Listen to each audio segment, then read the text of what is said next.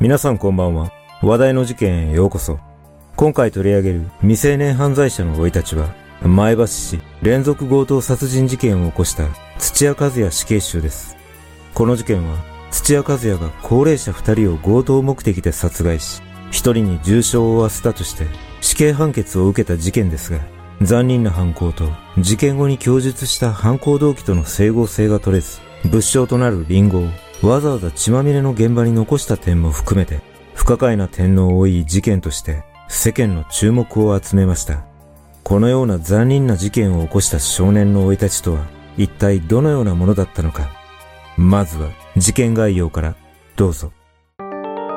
事件概要2014年11月と12月に群馬県前橋市で高齢の男女3人のうち2人が殺害され、さらに1人が軽傷を負わされる強盗殺人事件が相次いで発生した。2014年11月11日午前11時20分頃、前橋市日吉町の民家で一人暮らしをしている高齢女性 A さん、当時93歳が殺害されているのを、この家に訪ねてきた A さんの長女が発見し、110番通報した。司法解剖の結果、刃物で頭部や顔、首を刺されたことによる失血死だと判明し、A さんの両腕には殺害された際に抵抗したとみられる防御層があったことも判明した。そして、その事件から約1ヶ月後の12月16日午前11時50分頃、A さんが殺害された日吉町の現場から約700メートル離れた三俣町の民家で、当時81歳の高齢男性 B さんが包丁で首や左脇を刺され殺害された上、当時80歳の妻 C さんも包丁で切りつけられ重傷を負う事件が発生し、現場には食べかけのリンゴが2個残されていた。その後の捜査で、現場に残された食べかけのリンゴに付着した DNA 型を調べた結果、他の事件で逮捕されていた土屋和也、当時26歳の DNA 型と一致したため、取り調べを行ったところ、金目的だった、借金があり生活に困っていたと、高齢男性 B さんを殺害したことを認め、さらに、高齢女性 A さんについても殺人を認めた。後の調べによって、土屋には消費者金融に百数十万円もの借金があることが分かり、家宅捜索では土屋の自宅から血のついた安全靴と包丁が押収されたほか、包丁からは11月に殺害された高齢女性 A さんの DNA 型も検出された。これら二つの事件の罪に問われた土屋は2020年9月8日に死刑が確定し、現在も収監中となっている。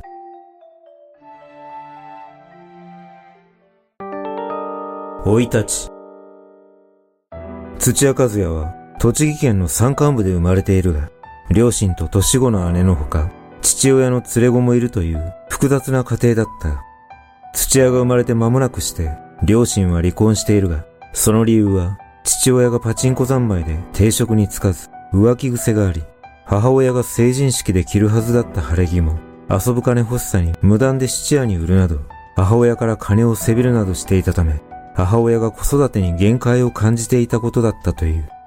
離婚後、母親は土屋と姉を引き連れ、風俗店に勤めながら生計を立てる中、優しく面倒見のいい男性と出会い再婚し、今度は理想の平穏な家庭を築いていた。しかし、そんな平穏な生活は長くは続かず、再婚から2年が経過した頃、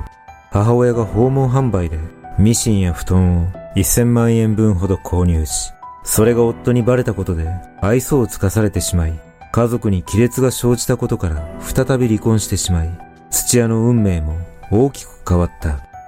その後母親は風俗店に戻り働いていたが、ある時からうつ状態に陥り、育児もままららない状態で、子供の面倒は義母や近所の人が見るなどし、育児放棄状態だったことから、土屋は母親の愛情を受ける機会が極めて少なく、多額の借金で経済的に困窮していたこともあり、土屋は4歳の時に児童福祉施設に預けられ、その施設で15歳まで暮らすことになった。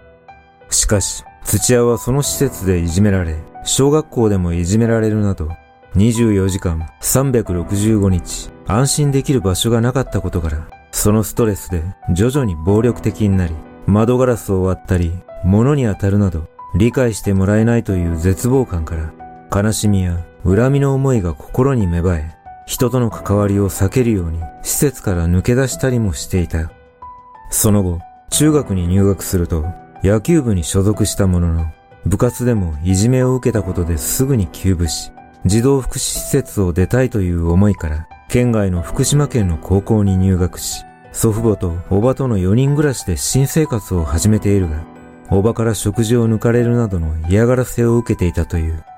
土屋は高校では卓球部に所属し、勉強はよくできたとされ、教室ではよく漫画や新聞を読んで過ごすなど、おとなしくて友達はいなかったが、小学校や中学校の時のようにいじめられることはなかったという。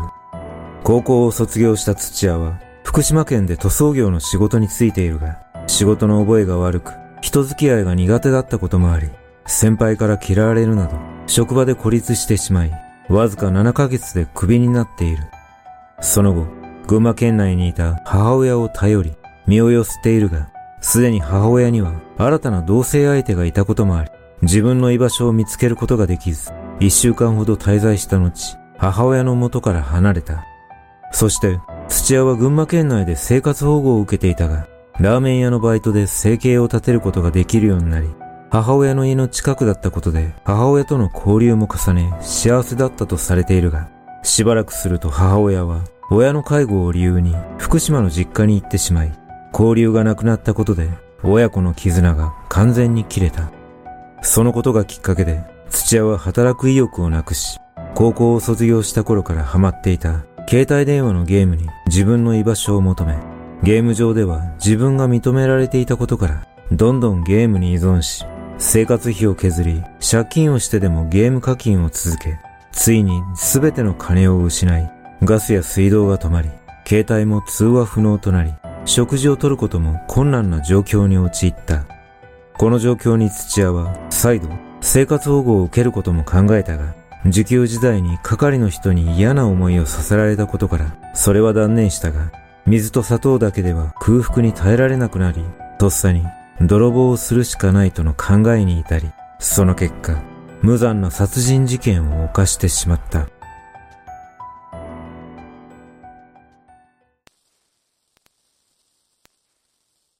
この事件で死刑となった土屋は、発達障害と認定されており、人と話すのが苦手だったことから、唯一の友達が熱帯魚だったとされ、土屋本人は犯行動機について、東日本大震災の計画停電で熱帯魚が死んでしまったことで自暴自棄となったことがきっかけだとも話しています。しかし、計画停電は2011年で、事件が2014年だったことから、時期的に大きなズレがあるため、やはり母親との関係が切れたことが一番の引き金ではないかとの見方が多くあります。土屋は自らの式の中で、自分にとっての転機は、良くも悪くも4歳から15歳まで過ごした児童福祉施設です。それが一番影響が大きい。年を重ねるたび、自分に対しての自信、期待、夢が薄れていきましたと綴っており、深い反省には至っておらず、事件を母親のせいや生い立ちのせいにしている節が伺えます。